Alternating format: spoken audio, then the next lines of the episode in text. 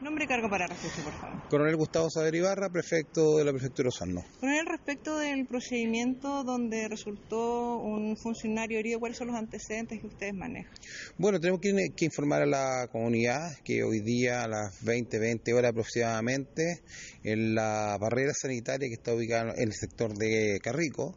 eh, se sucedió una, un, un hecho que involucra a dos de nuestros funcionarios, los cuales al momento de hacer la entrega del servicio se produce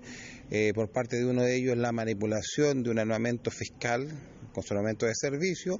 eh, produciéndose eh, la, un disparo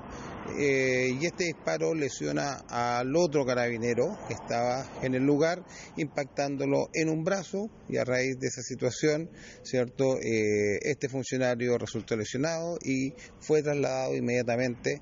eh, por personal de la SAMU hasta dependencia del hospital de Osorno, donde actualmente se encuentra, está eh, ingresado con lesiones de carácter reservado, está aún en, en proceso de evaluación, eh, pero también tenemos que estar eh, eh, un poco más tranquilos porque las lesiones que estaría presentando no son de gravedad y no estarían, o sea, estamos esperando el carácter, pero no son de riesgo vital.